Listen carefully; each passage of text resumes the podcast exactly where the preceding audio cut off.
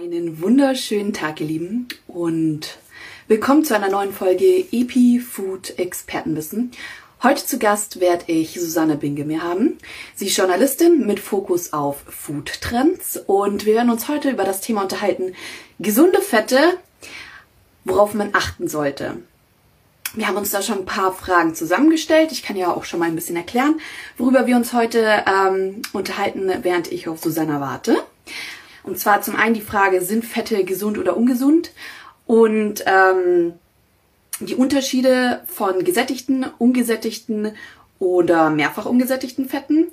Wie sieht's mit Kokosfett aus? Das war auch eine Frage, die ihr uns gestellt habt. Ähm, dann der Unterschied zwischen Omega-6 und Omega-3-Fettsäure. Den finde ich auch persönlich nochmal ein bisschen interessant. Und ähm, dann auch nochmal Susannas Sichtweise zur ketogenen Ernährung. Äh, außerdem Basic Hacks, woran erkenne ich gutes Olivenöl im Supermarkt? Ähm, warum ist hier einer der Lieblingsprodukte von der Susanna? Sie erklärt uns auch, ähm, wie man es richtig ausspricht. Und äh, nie wieder Chips oder gibt es da ein leckeres Rezept dazu? So. Hallo. Jetzt hat's geklappt mit ein kleinen Startschwierigkeiten. Äh. Ich habe dich mal ein bisschen vorgestellt ja. und äh, einmal so den Fragenkatalog, den wir heute durchgehen werden. Fragenkatalog in Anführungszeichen. Aber beginnen wir doch einfach mal damit, dass du dich kurz vorstellst. Ja, also hallo Alex, äh, schön, dass wir uns hier unterhalten können. Danke für die Einladung.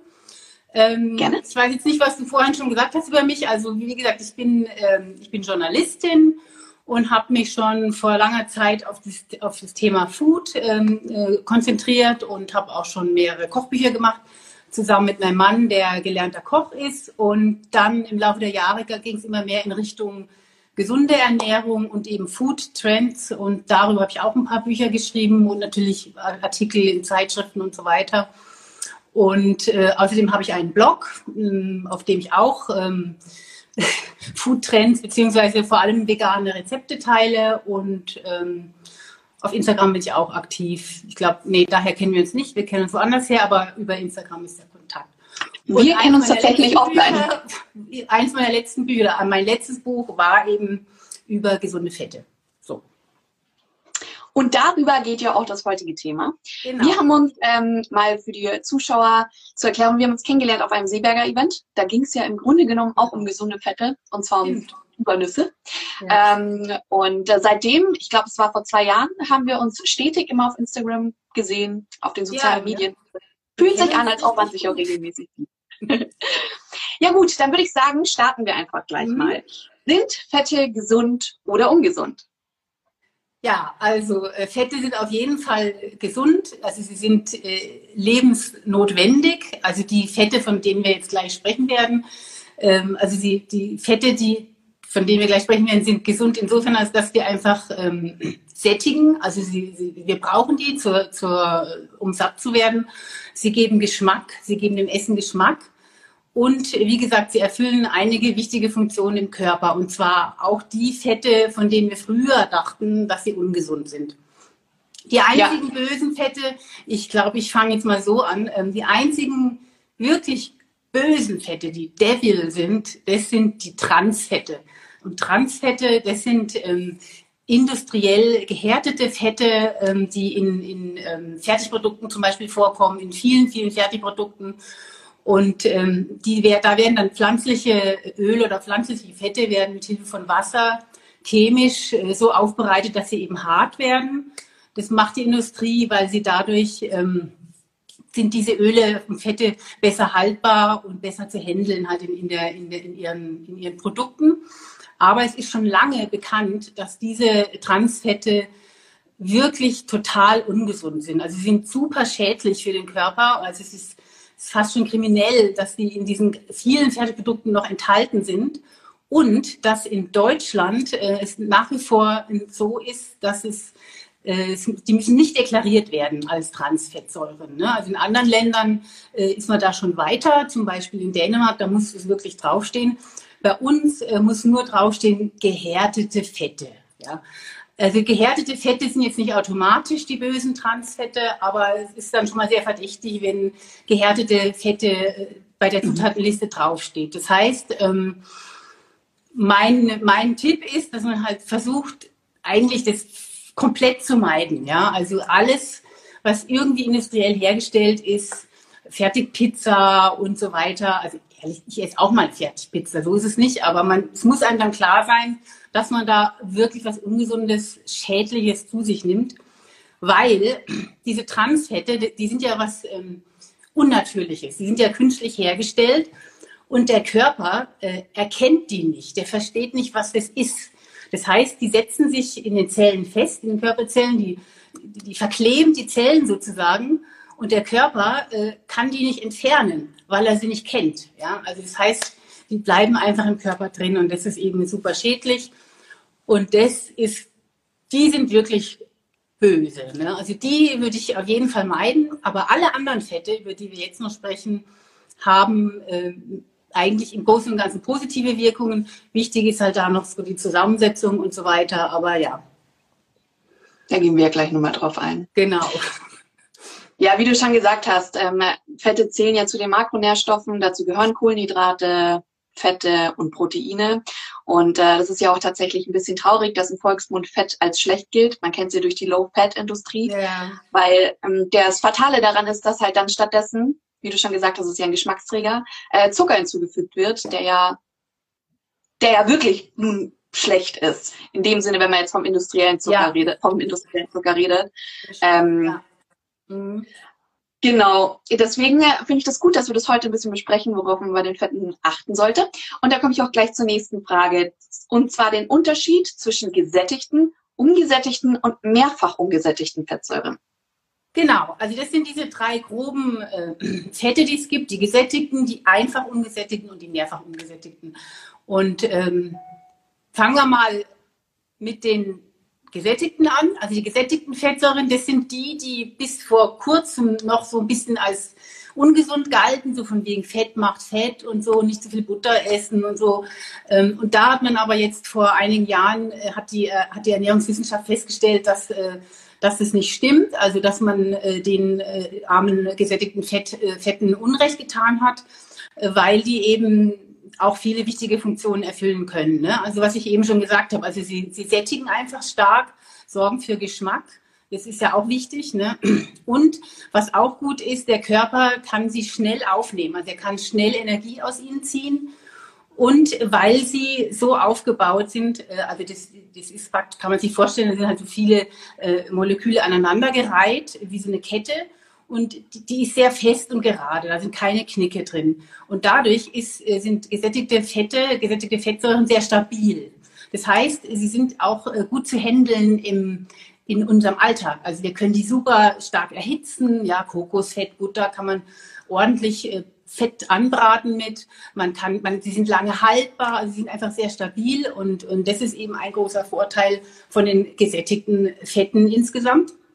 Dann hat man jetzt auch noch festgestellt, dass die ähm, in, im Körper dafür sorgen, dass, ähm, dass die Zellen ähm, eine festere Struktur bekommen. Das Gewebe wird praktisch gefestigt. Ja? Und, und das ist auch eine wichtige Eigenschaft von gesättigten Fetten, die, äh, ja, die, die wir halt brauchen, die, die gut für uns sind. Ne? Dann gibt es natürlich, äh, da, na klar, es gibt immer minderwertigere und, und hochwertigere ähm, Fette, ja. Also man immer, also bei allen Lebensmitteln sollte man natürlich darauf achten, dass man hochwertige Qualität kauft. Immer, meiner Meinung nach, immer Bio, ja. Das gilt natürlich auch für Fette, ja. Und da kommen wir später noch mit Kokosfett und, und äh, so weiter drauf. Das ist auf jeden Fall immer wichtig, auf, auf hohe Qualität zu achten, eben auch bei den Fetten. Bei den Kurz mal, ja, ja dazwischen so ähm, ein kurzer Hint. Ähm, ich finde auch, dass man erwähnen sollte, wenn man jetzt ähm, einen Bauer oder jemanden Produzenten aus der Umgebung kennt, der regional arbeitet, da muss ich persönlich sagen, da finde ich zum Beispiel das Bio-Gütesiegel gar nicht so wichtig, wenn ich ein gewisses Vertrauen einfach habe. Nur mal so als Info, weil wir jetzt zum Beispiel auch einen Hofladen um die Ecke haben, der ist nicht bio, aber ich sehe einfach, wie Sachen produziert werden. Ich unterhalte mich mit demjenigen. Da weiß ich einfach, das kann ich auch nehmen, getrost, auch wenn kein Biosiegel drauf ist. Ja, da hast du natürlich recht, das stimmt. Also ich meine, diese Fälle gibt es natürlich, aber im Großen und Ganzen, wenn jetzt kein Bauern... Ja, in der konventionellen Produktion, dann, äh, ist es da den halt Unterschied. Es ist einfach nur so, so, eine Richtlinie, ne? klar. Ja, das, da hast du auf jeden Fall recht, die, sicher. So sehe ich es auch. Okay, das waren jetzt die gesättigten Fette. Dann gibt es die ähm, einfach ungesättigten Fette. Also zu den gesättigten, ne, habe ich, glaube ich, gesagt, habe ich gesagt. Also gehört zum Beispiel Butter oder eben Kokosöl. So, das sind so die bekannteren. Und dann gibt es die einfach äh, un, ungesättigten Fette. Die, äh, das ist so ein bisschen die goldene Mitte. Die sind jetzt nicht ganz so stabil und so super hoch erhitzbar wie die gesättigten Fette, aber sie sind auch nicht so empfindlich wie die mehrfach ungesättigten, auf die wir noch kommen. Also die einfach ungesättigten ähm, haben, die haben eben auch so eine, so eine Chain-Struktur, also Kettenstruktur und haben aber da einen Knick drin. Und dieser eine Knick äh, bedeutet, dass sie eben halt so halb halbempfindlich sind. Also die sind äh, im Normalzustand flüssig und wenn man sie in den Kühlschrank stellt, werden sie fest. Das ist bei den gesättigten Fetten, wie wir wissen, gesättigte Fette sind ja immer fest. Ne? Und ähm, die, die, äh, Flüss, die, die einfachen, die sind eben, die einfach, oh Gott, jetzt komme ich schon durcheinander, die einfach ungesättigten werden Zum im Kühlschrank fest. Ich habe ja gesagt, es ist ein, ist ein, komplexes Thema. Und zu den bekanntesten einfach ungesättigten Fetten gehört die Ölsäure und die wiederum ist vor allem oder bekannt ist das Olivenöl. Ja, also Olivenöl ist irgendwie der bekannteste und beste Vertreter für diese äh, für diese einfachen Fettsäuren und wir alle kennen Olivenöl und wir verwenden das für die für Salate, also in der rohen Küche, Küche wir kochen damit, wir braten damit und das ist eben das Tolle an, an diesen einfachen, äh, ungesättigten Fetten unter anderem, dass sie halt so, vor allem so Olivenöl, dass sie halt so wahnsinnig äh, flexibel einsetzbar sind. Das ist äh, eben auch gut. Und dann gibt es die mehrfach ungesättigten Fette und ähm, die, die, die heißen auch essentielle äh, Fette, weil sie im Gegensatz zu den beiden anderen Fetten nicht vom Körper selbst hergestellt werden können. Also die die mehrfach ungesättigten Fette ähm, müssen wir von außen aufnehmen, müssen wir mit der Nahrung zu uns äh, nehmen und deshalb heißen sie auch essentielle Fettsäuren. Und da gibt es wiederum zwei, es gibt mehrere, aber es gibt zwei wichtige Untergruppen und das sind die Omega-6 und die Omega-3-Fettsäuren. Also das sind so die zwei wichtigsten die beide äh, ganz äh, wichtige Funktionen haben. Also die regulieren Hormone und das Immunsystem. Also sie sind super, super wichtig äh, für unseren Körper und ähm, sie sind auch beide wichtig, also Omega-3 und Omega-6. Und ähm, damit die am besten funktionieren können im Körper, müssen sie in einem bestimmten Verhältnis zueinander im Körper sein. Und zwar im Verhältnis 3 zu 1. Also dreimal so viel Omega-6-Säuren wie Omega-3-Säuren im Körper. Das ist ein wichtiges Verhältnis. Aber das ist in unserer Ernährung oft nicht so. Also wir nehmen mit unserer Ernährung, mit unserer normalen ähm, industriellen westlichen Ernährung nehmen wir, also auch wenn es muss gar keine ungesunde Ernährung sein, ne? also mittelgesunde Ernährung nehmen wir einfach schon sehr viele Omega-6-Fettsäuren zu uns. Und dann kommen wir eigentlich auf das Verhältnis oft äh, 20 zu 1. Und das ist natürlich oh, viel zu viel. Ja. Ne? Und deshalb sollten wir darauf achten, obwohl Omega-6-Fettsäuren nicht ungesund sind, ne? sie sind ja wichtig, aber wir sollten darauf achten, dass wir weniger Omega-6-Fettsäuren zu uns nehmen und uns total auf die Einnahme oder auf das Zu uns nehmen von Omega-3-Fettsäuren konzentrieren. Das ist irgendwie der, der Player irgendwie. Ne? Also Omega-3 ist so das Wichtigste überhaupt, was wir zu uns nehmen, wo wir darauf achten müssen, dass wir das genug ausreichender, in ausreichender Form zu uns nehmen können. Und jetzt mal ganz kurz, wo finde ich hauptsächlich Omega-6-Fettsäuren? Also wo ist das Verhältnis groß und wo Omega-3? Also in vielen, das ist sehr interessant, in vielen ähm, tierischen Produkten, Fleisch, Milch und so weiter, gibt es viel Omega-6-Fettsäuren. Äh, und zwar, und das finde ich super interessant, in industriell hergestellten. Ne? Also wenn das jetzt keine Bio-Eier und Bio-Fleisch und so weiter ist, da ist mehr Omega-6 drin, als wenn du jetzt dir ein Bio-Ei kaufst oder ein Bio-Fleisch, wenn du. Fleisch isst, ähm, weil aufgrund der verschiedenen Haltungsbedingungen, also die haben halt keinen Auslauf, die konventionell äh, ge gehaltenen Tiere haben keinen Auslauf, haben komisches Futter und irgendwie steigt dann da der Omega-6-Anteil in, in, in den Produkten. Und wenn du jetzt Bioprodukte zu dir nimmst, dann hast du da schon mal, stehst du schon mal ein bisschen besser da. Also da ist weniger Omega-6 drin. Das finde ich interessant.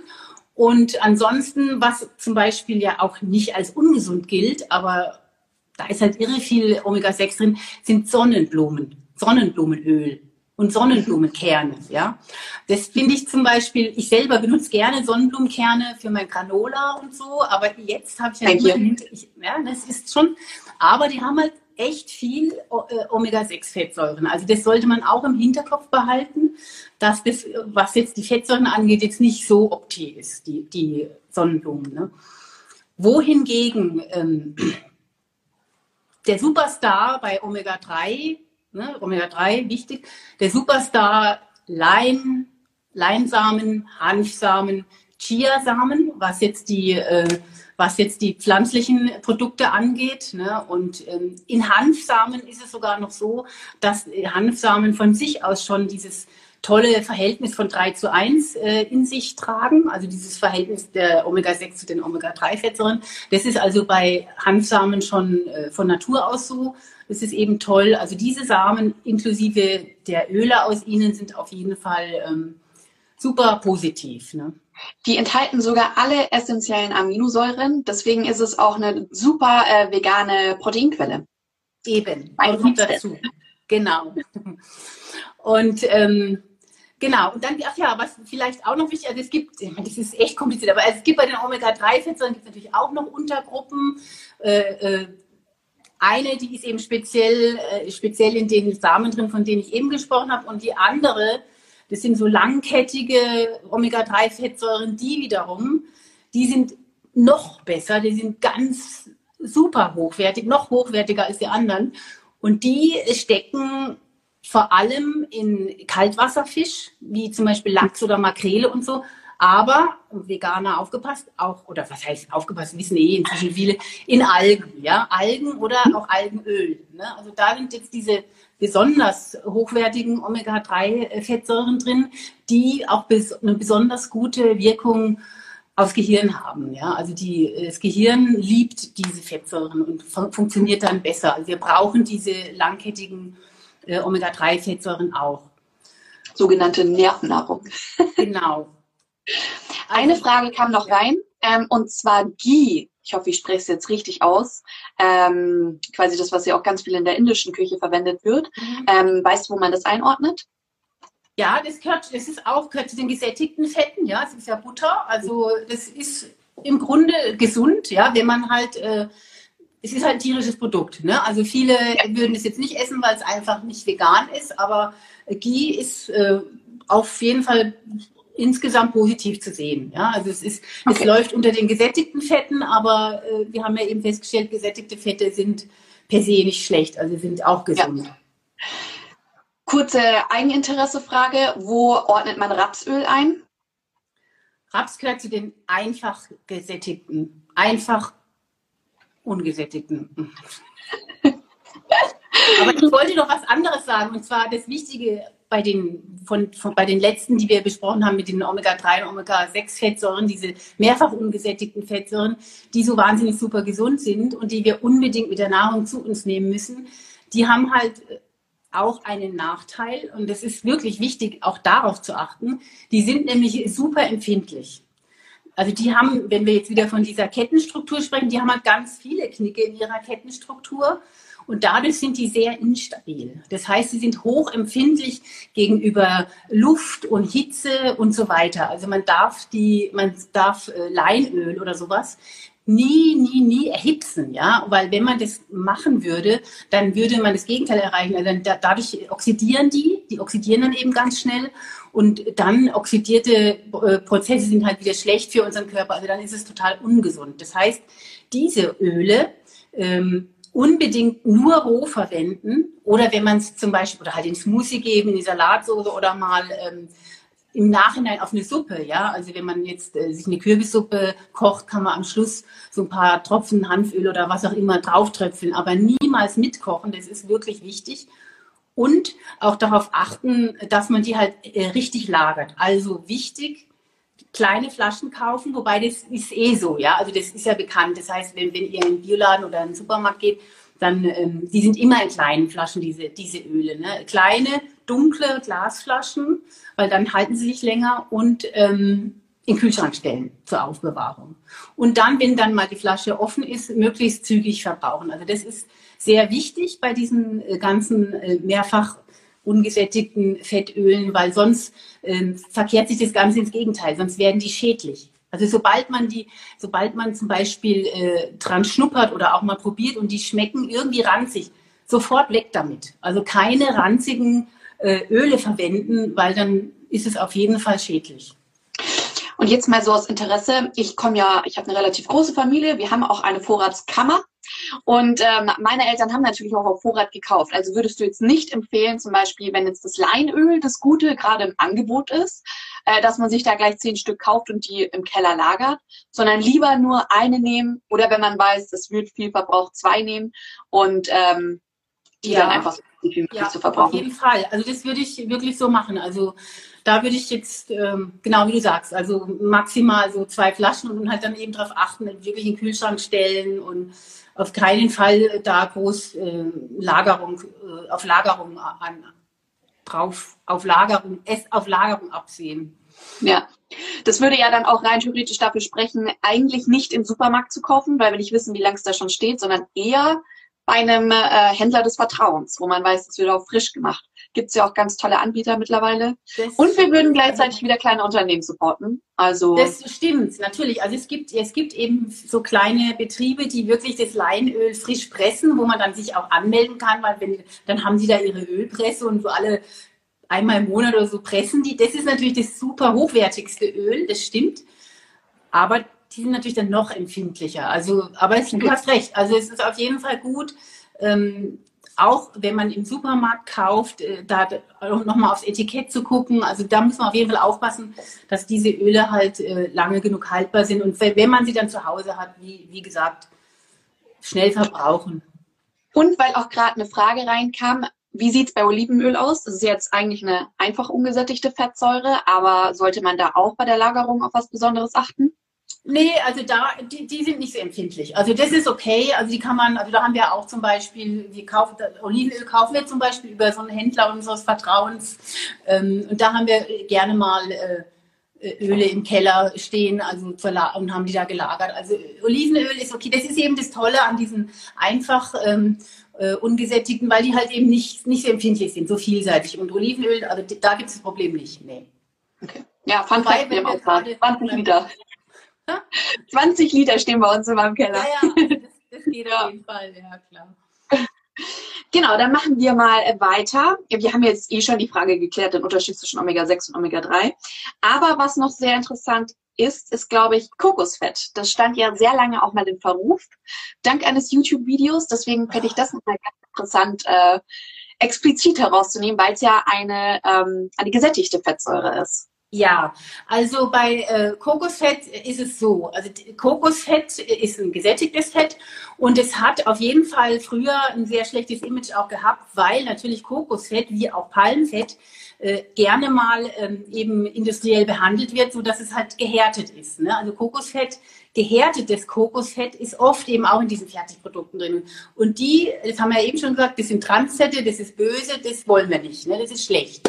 Äh, aber das, das normale, native, unverarbeitete äh, Kokosöl ist an sich äh, eben überhaupt nicht schlecht. Es ist, wie wir schon gesagt haben, ein gesättigtes Fett und die sind eh nicht schlecht.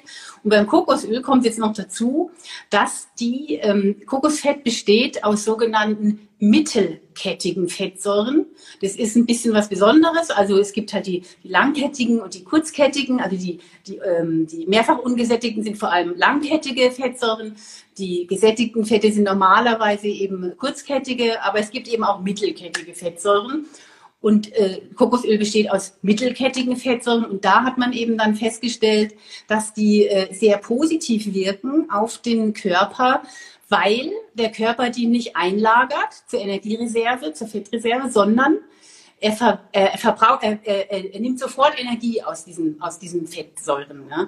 Das heißt, äh, mittelkettige Fettsäuren und somit auch Kokosöl ähm, können ganz schnell ähm, dazu beitragen, dass sich der Fettstoffwechsel halt erhöht und überhaupt der, der, der Stoffwechsel halt erhöht und man schnell gesättigt ist. Also das ist, das kann, wenn man es richtig einsetzt, kann das sogar dazu, ja, kann man sogar, könnte man damit sogar abnehmen, ne, wenn man das richtig macht.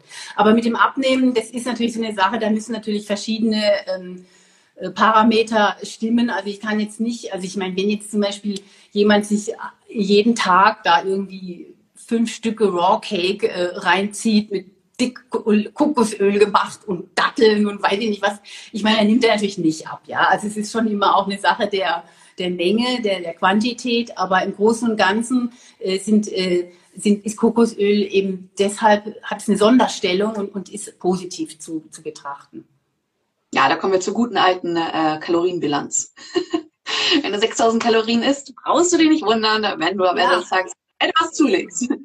Aber ich finde, gesunde Kalorien waren. Ja, ähm, ich finde, das ist schon mal eine gute Überleitung zur nächsten, zum nächsten Punkt und zwar deine Sichtweise zur Ketogen-Diät. Damit hast du dich ja auch ein bisschen auseinandergesetzt in einem ja. deiner Bücher. Deswegen genau. finde ich das auch nochmal ganz interessant. Da ja, also ähm, ich habe in, in meinem Buch über Fette bin ich natürlich auch äh, zumindest kurz auf die ketogene Ernährung eingegangen, weil das da geht es ja auch um die Fette, also um das jetzt auch mal kurz zusammenzufassen, worum es bei der ketogenen Ernährung geht. Also es geht darum, ähm, möglichst wenig Kohlenhydrate zu essen, mittel viel oder gemäßigt Eiweiß und viel Fett. Und, und auch wenn möglich getrennt voneinander zu essen. Was man damit erreichen will, ist, dass der Körper in die sogenannte Ketose kommt. Und das bedeutet, dass der äh, Körper ähm, seine Energie aus den, aus den körpereigenen Fettreserven holt. Dass er halt praktisch vom Glukosestoffwechsel, in dem er normalerweise ist, in den Fettstoffwechsel wechselt. Ja, normalerweise ähm, äh, bekommen wir unsere Energie über die Kohlenhydrate, die wir zu uns nehmen. Also die sind halt, im, also wir haben halt normalerweise den Glukosestoffwechsel und ähm, da wird, ist halt erwünscht bei dieser ketogenen Ernährung, dass wir halt in diesen Fettstoffwechsel geraten, in diese Ketose geraten, damit wir abnehmen. Ja, also das ist äh, die Keto-Diät und die Keto-Ernährung ist auf jeden Fall eine Ernährung, äh, die dazu führt, dass man abnimmt. Das, das funktioniert auch, das ist so. Und dass man auch ohne großartige Hungergefühle abnimmt. Also von dem her ähm, ist nichts dagegen einzuwenden, also aus meiner Sicht, ist überhaupt nichts dagegen einzuwenden, wenn man das mal äh, ein paar Wochen ausprobiert. Also man muss es sowieso mindestens äh, zwei bis vier Wochen lang machen, weil der Körper eine Weile braucht, um praktisch umzustellen, um das zu lernen, ja, dass er jetzt da auf diesen Fettstoffwechsel umswitchen soll. Und dafür braucht halt der Körper so, was weiß ich, zwei bis vier Wochen heißt es. Und ähm, dann ist er halt im Fettstoffwechsel. Und dann heißt, ich selber habe es noch nicht ausprobiert, muss ich sagen, aber dann heißt es, ähm, dass man, wenn man dann in diesen Fettstoffwechsel geswitcht ist, dass man dann auch weiterhin in diesem Fettstoffwechsel bleibt, selbst wenn man sich nicht mehr ketogen ernährt. Aber natürlich weiterhin gesund und so weiter. Ne? Insofern ähm, ist es schon positiv, kann man machen. Aber also es gibt zwei Kritikpunkte. Also für mich gibt es nicht nur für mich, aber es gibt auf jeden Fall zwei Kritikpunkte. Der eine ist, ähm, also viele Experten sind der Meinung, dass man so eine Ernährung auf keinen Fall länger als zwei Monate am Stück durchführen soll, also plus minus zwei Monate am Stück, weil äh, das Gehirn sonst ähm, darunter leidet. Ja, das Gehirn braucht auch Kohlenhydrate und auf lange Sicht äh, ist es dann unterversorgt. Ja, also das ist also eine wissenschaftliche Erkenntnis äh, und das kann ich auch nachvollziehen. Insofern sehe ich das ein bisschen kritisch mit so einer langfristigen ketogenen Ernährung. Und der andere Punkt, äh, jetzt für mich persönlich auch, oder ich weiß es von einigen, das ist halt irgendwie nicht so alltagstauglich, diese Ernährung. Also irgendwie ist es so eine spezielle Ernährung, ähm, dass es also das ist noch viel stressiger, als sich vegan zu ernähren. Also ich meine, vegan zu ernähren ist nicht stressig, aber wenn man halt irgendwo eingeladen ist oder was, also immer darauf zu achten, dass man, dass man das getrennt voneinander isst und so. Also das finde ich, ähm, ja, also das finde ich jetzt ist anstrengend. Jetzt nichts. Ja, so anstrengend. Ja. Nee, ich sehe das genauso. Also man muss es natürlich stark individuell sehen. Es gibt ja auch Leute, die vertragen viele Sachen nicht. Für die ist es vielleicht ganz optimal, aber ähm, wie du schon sagst, ich denke auch, es ist eher so ein so ein Diätmoment in Form von Ernährungsumstellung, ja. kurze Zeit. Mhm. Ich finde es halt schwierig, also auf der einen Seite haben wir natürlich positive Effekte, weil es ja auch bei Krankheitsbildern extrem helfen soll. Ja. Ich meine, durch den extremen Verzicht von Zucker ist es gut für Diabetes, ist es gut bei ähm, Krebspatienten, hört man viel Positives. Ähm, aber andererseits, wenn man quasi nur diesen Diätcharakter betrachtet, macht es halt keinen Sinn, wenn man sich vier Wochen lang so ernährt, was ja schon sehr strikt ist. Also man verzichtet ja auch auf Hülsenfrüchte, ja. auf ganze Getreide, was ich persönlich fatal finde, auch keine ja. Früchte mhm. und so weiter. Ich meine, da gehen auch sehr viele Vitamine und Mineralstoffe ähm, flöten, insofern, dass es, glaube ich, schwieriger ist, nur mit diesem geringen Teil, den man essen darf, alle Nährstoffe zu decken. Yeah. Und dann ist es ja meistens so, dass die Leute nach vier Wochen komplett ins alte Raster verfallen. Dann macht es natürlich ja. auch also die, ja. diese Gefahr besteht ja bei jeder Art, wir haben uns ja auch schon mal Richtig. darüber unterhalten, bei jeder Art von extremer Ernährung, also eine Diät, sagen wir so, eine Diät ist immer eine extreme Ernährung. Und die Keto-Diät, also ich nenne es auch gar nicht Keto-Ernährung, ich nenne es Keto-Diät. Das ist eben auch, es ist einfach eine extreme Ernährung. Und jede Art von extremer Ernährung ist halt vielleicht auf lange Sicht nicht so äh, gesund. Ne? Also das ist wirklich, glaube ich, da sind wir, glaube ich, wir, wir, wir beide uns einig, das ist ein bisschen mit Vorsicht zu genießen. Ne? Genau. Aber was ich, ich aber auch sagen wollte, ja. mit dem Keto nochmal, eine Sache liegt mir noch am Herzen und zwar, ähm, viele glauben ja, äh, bei, bei, wenn sie Keto-Diät machen, dass sie halt viel Fleisch essen müssten. Das ist äh, nicht der Fall. Ja? Also man kann sich sogar, es ist natürlich noch ein bisschen schwieriger, aber man kann sich auch ketogen ernähren ohne Fleisch. Ja? Also es gibt auch viele, also was weiß ich, da muss man halt viel Avocado und viele Nüsse äh, nehmen, essen zum Beispiel. Also es, es gibt schon die Möglichkeit, sich ketogen und vegan zu ernähren. Ich meine, das ist natürlich dann 2-0. Also das ist ja. Es ist schon schwierig, aber äh, es ist möglich, sag mal so. Ja, ich glaube, wir können einfach mal so insgesamt festhalten, es hat seine Daseinsberechtigung. Man muss sich allerdings extrem damit auseinandersetzen, ja. damit man keine Mangelerscheinungen bekommt. Und ähm, ich glaube, da muss dann jeder für sich seinen Weg finden. Das sagen wir auch bei EpiFood ist es ja so wichtig, dass es gibt ja nicht diese eine perfekte, optimale Ernährung, sondern jeder Mensch braucht individuell eine andere Ernährung. Ja. Und das ist halt eben eine Form von, deswegen sage ich, habe ich vorhin auch die Krankheitsbilder einfach erwähnt, die hilfreich sein kann. Ja. Aber ich glaube, dabei bleibt es dann auch. Ja. Ja, dann ähm, würde ich sagen, haben wir schon so einige ja. Basic Facts zusammengefasst und kommen zu unseren Basic Hacks. Ah, ja, genau. so ein paar Fragen wie zum Beispiel, woran erkenne ich gutes Olivenöl im Supermarkt? Weil ja. wenn ich in den Supermarkt gehe, da ist eine riesen Wand mit tausend verschiedenen Marken. Und ich meine, ich persönlich habe den Vorteil, dass ich eine italienische Familie noch habe. Also ich bekomme frisches Olivenöl direkt vom Olivenbaum sozusagen. Ja, Aber im Supermarkt ist es halt dann doch nochmal was anderes. Also ein ganz einfaches Zeichen ist der Preis.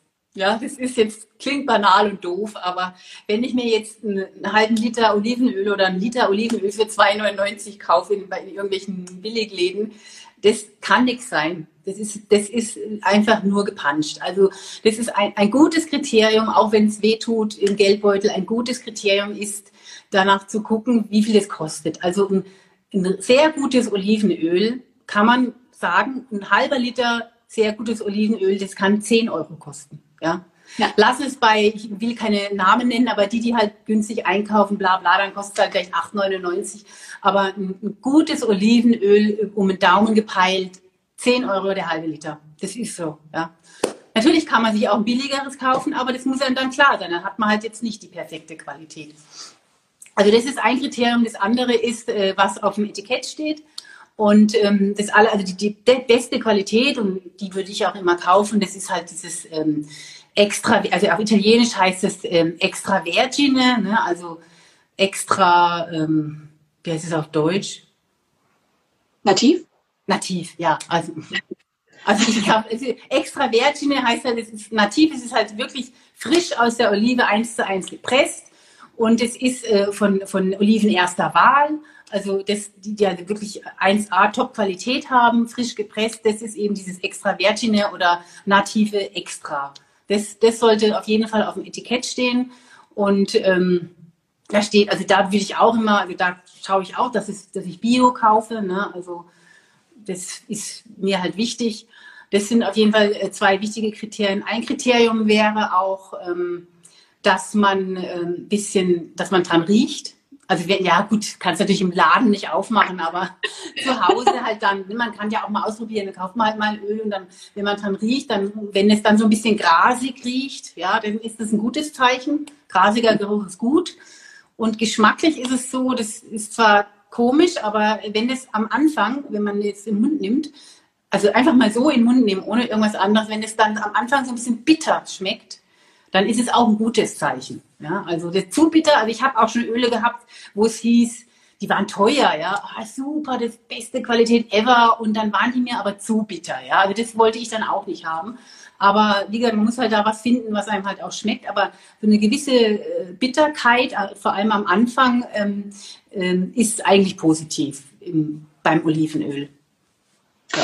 Kaufst du, ähm, wir haben ja vorhin auch thematisiert, dass eine, ähm, Olivenöl quasi ein Allrounder ist in der Küche. Mhm. Kaufst du verschiedene Olivenöle einmal zum Braten und einmal für Salate? Oder also da? ähm, das könnte man natürlich theoretisch machen, aber äh, ehrlich gesagt, ich mache das nicht. Also ich, ich, wir benutzen halt unser Olivenöl, was wir da haben, für alles. Aber klar, man könnte jetzt so ein super, super teures Olivenöl eher halt für die, für die rohe Küche nehmen und, und das andere Öl dann zum Braten.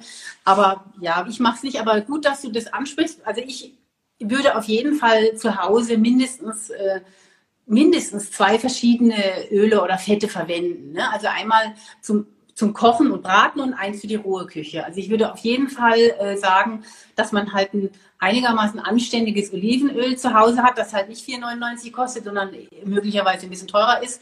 Und dieses halt eben zum, zum Braten und Kochen benutzt. Oder auch Rapsöl. Rapsöl ist auch gut äh, für solche Zwecke. Also alles, was man mit Olivenöl machen kann, kann man auch mit Rapsöl machen. Und ähm, dann für die, für die rohe Küche und um die ganzen Omega-3-Fette und zu kriegen, so weiter zu kriegen, dann würde ich auf jeden Fall ein schönes äh, Leinöl oder Hanfsamenöl äh, auch äh, da haben und das dann immer so ein bisschen zusätzlich in Salat rein. Oder was auch ein Tipp ist, was heißt Tipp, ähm, morgens direkt, wer es kann, ja, also morgens mehr oder weniger auch noch vor dem Frühstück einen kleinen Teelöffel frisches, gutes Leinöl zu sich zu nehmen. Mhm. Dann hast du jetzt schon mal gleich deine Omega-3-Fettsäuren intus und dann kannst du in den Tag entschweben sozusagen. Ja, ich glaube, das ist auch mal ganz interessant, mal kurz so eine kleine Auflistung. Ähm, welche Öle kann ich zum Braten hoch erhitzen verwenden? Welche sind so diese Semi-Öle, die man jetzt nicht allzu ja. halten sollte? Und welche auf gar keinen Fall, aber sind super gesund. Genau, also das, wie schon gesagt, also die, also die, was halt, die halt super stabil sind, das sind halt die gesättigten, wo, also zum Beispiel Butter, es ist halt jetzt nicht vegan, aber Butter ist gut. Oder Kokosfett, also die kann man sehr stark erhitzen.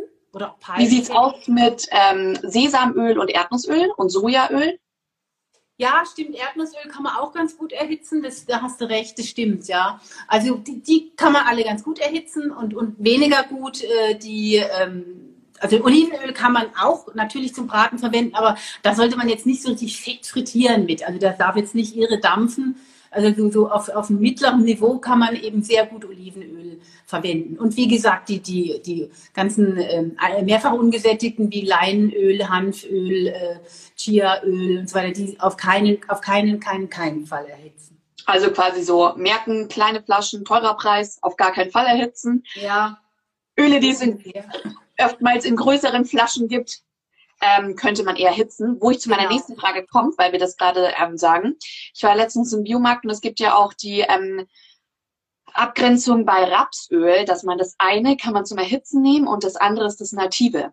Ja. Das Native ist ja dann auch eher nicht zum Erhitzen geeignet. Ja, oder? Das stimmt, hast du recht. Also genau, also beim Rapsöl, es hatte ja auch mal eine Zeit lang nicht so ein tolles Image.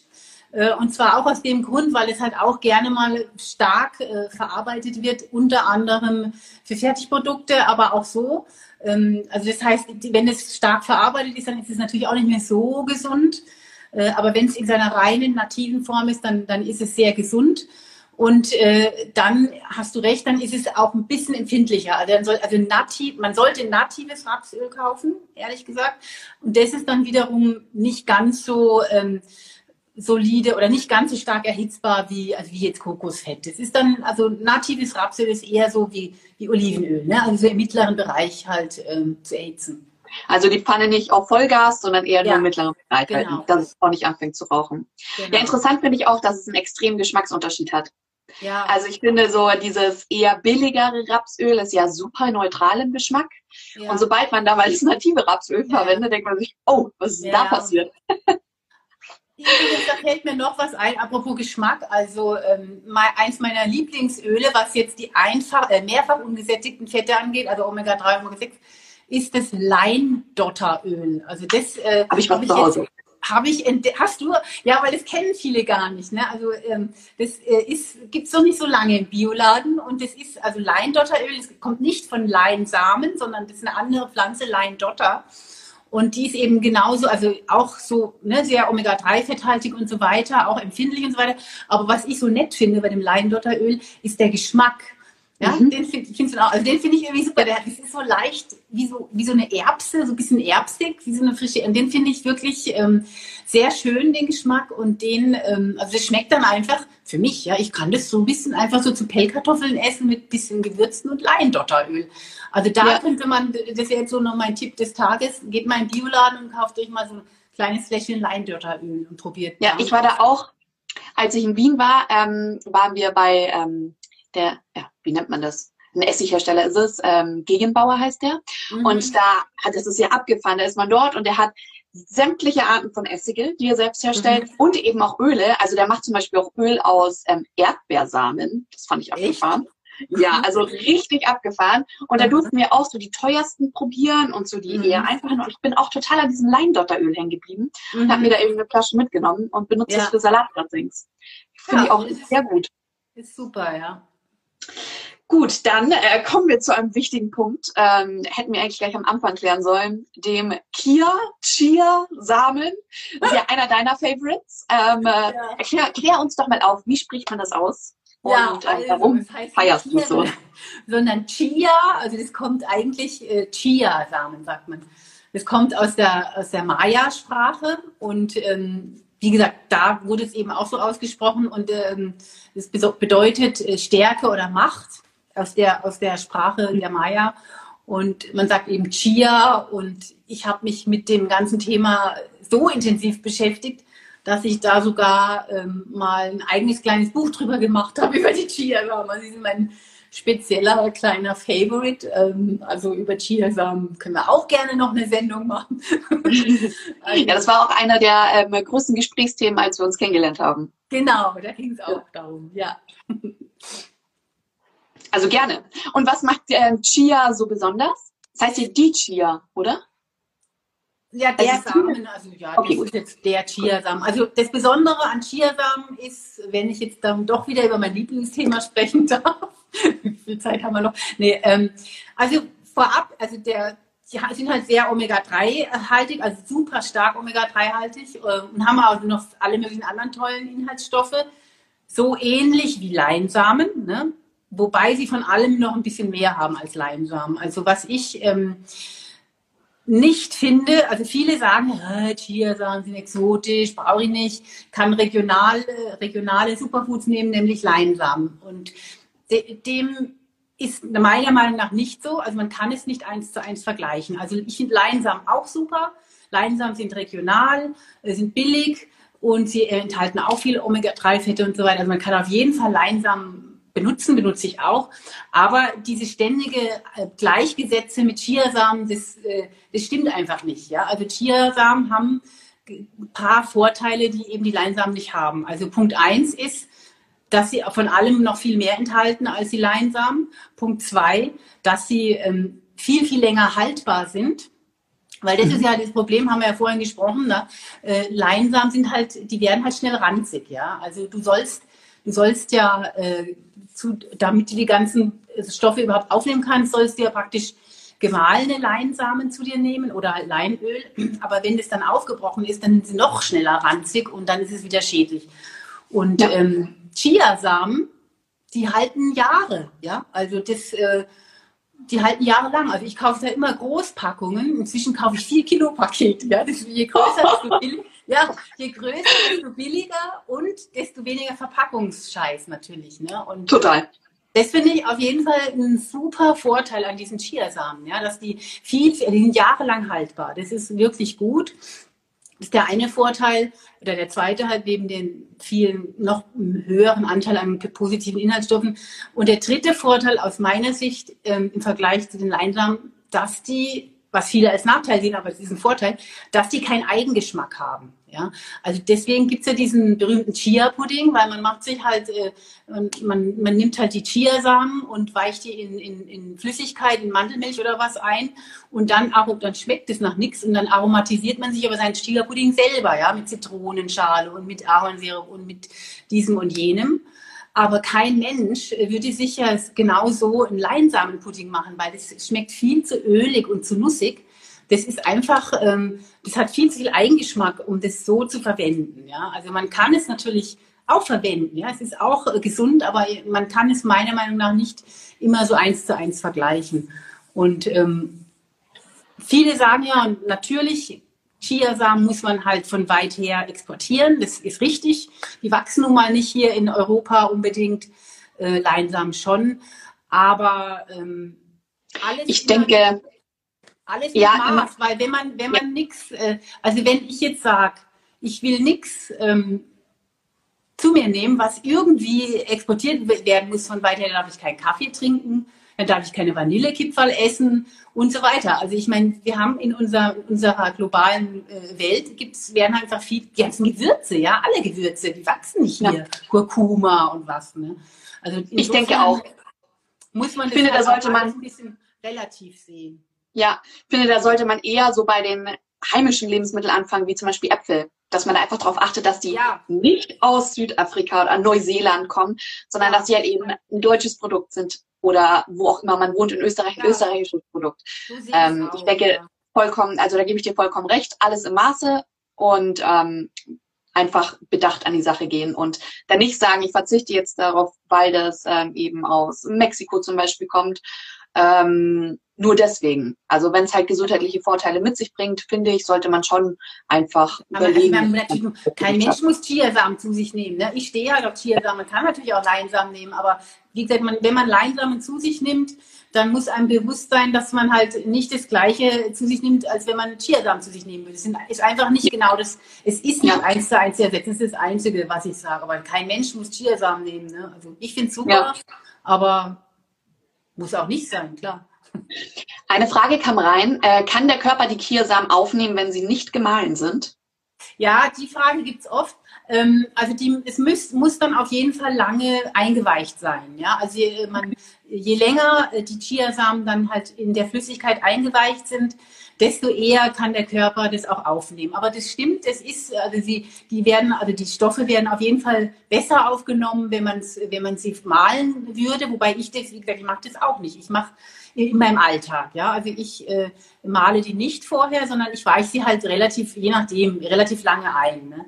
Also je länger man sie einweicht, desto eher äh, kommen auch, kann man die Stoffe auch ähm, aufnehmen, der Körper. Option wäre ja auch, wenn man jetzt quasi nicht so lange einweichen will, es einfach einen Smoothie zu geben. Da werden sie automatisch zerkleinert. Dann kommt man ja. wahrscheinlich an, an die Inhaltsstoffe. Das, ja, das ist auch eine Option. Mhm. Gut, dann machen wir ähm, weiter. Einmal, ähm, das kam ja aus persönlichem Ursprung. Ähm, nie wieder Chips oder hast du da ein leckeres Snack-Rezept? Ich bin ja ein krasser Chips-Fan, das ist meine Secret yeah. Obsession. Und ja, man klar. weiß einfach, dass es hoch erhitzt, also es ist nicht gesund, einfach der Fakt, dass es so krass erhitzt ist. Yeah. Ähm, aber es gibt ja da ganz tolle Alternativen. Was ist so dein Favorite? Also, was würdest du gerne weitergeben? Ich meine, Chips sind natürlich super Devil, ne? Also, wobei ich jetzt auch ab und zu Chips, ja. Also man muss, man muss einfach, ja. Äh, also man darf sich echt nicht verkrampfen, ja. Also ich, ja, obwohl ich genau weiß, ja, Alex, ich weiß es genau. Chips sind böse, ganz böse. Aber natürlich esse ich auch ab und zu mal Chips, ja. Mein Gott, ja. Also man muss. Zu meiner Verteidigung nur salzige. Da ist nur ah. Öl, Salz und Kartoffel. naja, auf jeden Fall. Ähm, ja, also was ich halt manchmal mache oder was ganz gut ist, finde ich, äh, ist es einfach, wenn man sich selber so spicy Nüsse macht. Ja, also einfach so Cashews, Mandeln. Cashews und Mandeln finde ich sind gut geeignet. Haselnüsse auch, aber nicht so. Cashews und Mandeln finde ich eigentlich am besten, ähm, dass man sich die selber so ein bisschen spicy äh, im Backofen macht, so mit bisschen äh, ganz bisschen Öl, also zum Beispiel Rapsöl und ein bisschen Süßung, also Ahornsirup nehme ich dann ein bisschen, ganz wenig, halt ein Esslöffel für eine größere Menge und, und ein bisschen Sojasauce und ein bisschen Salz und ähm, dann halt Gewürze, ja, also Chilipulver, Paprikapulver, Currypulver, was auch immer. Das dann halt alles schön äh, vermischen und in, in Backofen damit dann 20 Minuten. Also irgendwo auf meinem, in meinen Stories, irgendwo habe ich auch ein Rezept dazu mal gemacht ähm, in den Highlights. Aber das finde ich, ähm, das ist irgendwie, das finde ich einen ganz guten Snack. Ja, da hast du dann doch diese echt super gesunden Fette in den Nüssen und hast eigentlich ein ganz natürliches Produkt, ja. Und hast aber trotzdem hast du ein bisschen dein crunchy-Ding, ne, Knabber, Knabber und das Salzige. Also von dem her, die finde ich, das finde ich eigentlich, mache ich gerne. Vor allem kann man ja auch ganz individuell würzen. Du kannst es machen, wie du willst. Ja, man kann sich ja auch, was ja auch super ist, so diese Honig-Salz, also wenn man jetzt Honig isst, so Honig-Salzmandeln gibt es doch auch. Ne? Also dass man sich einfach nur, ähm, dass sie so leicht süß und trotzdem salzig schmecken. Also da gibt es klar gibt's eine Menge äh, Möglichkeiten, das äh, zu gestalten.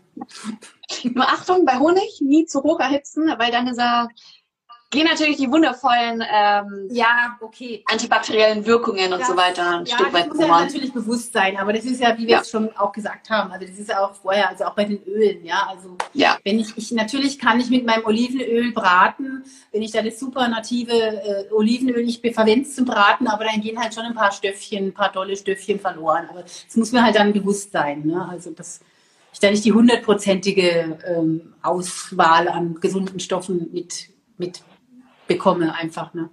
Ja. Gut, dann ähm, noch ein paar Community-Fragen. Gar nicht viele, weil wir die meisten schon geklärt haben. Welches Öl eignet sich am besten zum Braten, haben wir Ja. auch schon geklärt. Und ähm, hier, ist es wahr, dass ungesättigte Fettsäuren für alle gesünder sind, auch epigenetisch gesehen? Da kann ich mal vorab damit starten. Epigenetisch gesehen ist nichts gesünder als das andere. Also man kann Ja. das nicht verallgemeinern. Jeder Mensch ist anders, darum geht es in der Epigenetik. Jeder Mensch hat eine individuelle DNS und äh, dementsprechend oder auch ein ganz anderes Mikrobiom. Damit hängt es ja auch ganz viel zusammen, was vertrage ich, was vertrage Ja. ich nicht. Deswegen könnte man äh, aus der Perspektive kein, ähm, kein, keine ultimative Aussage treffen. Ja. Aber, wie du ja schon gesagt hast, ungesättigte Fettsäuren sind ja auch essentiell. Eben, also genau, also die, ähm, ich würde sagen, auf jeden Fall sind die für alle Menschen wichtig. Klar, auf jeden Fall. Ja. Ja.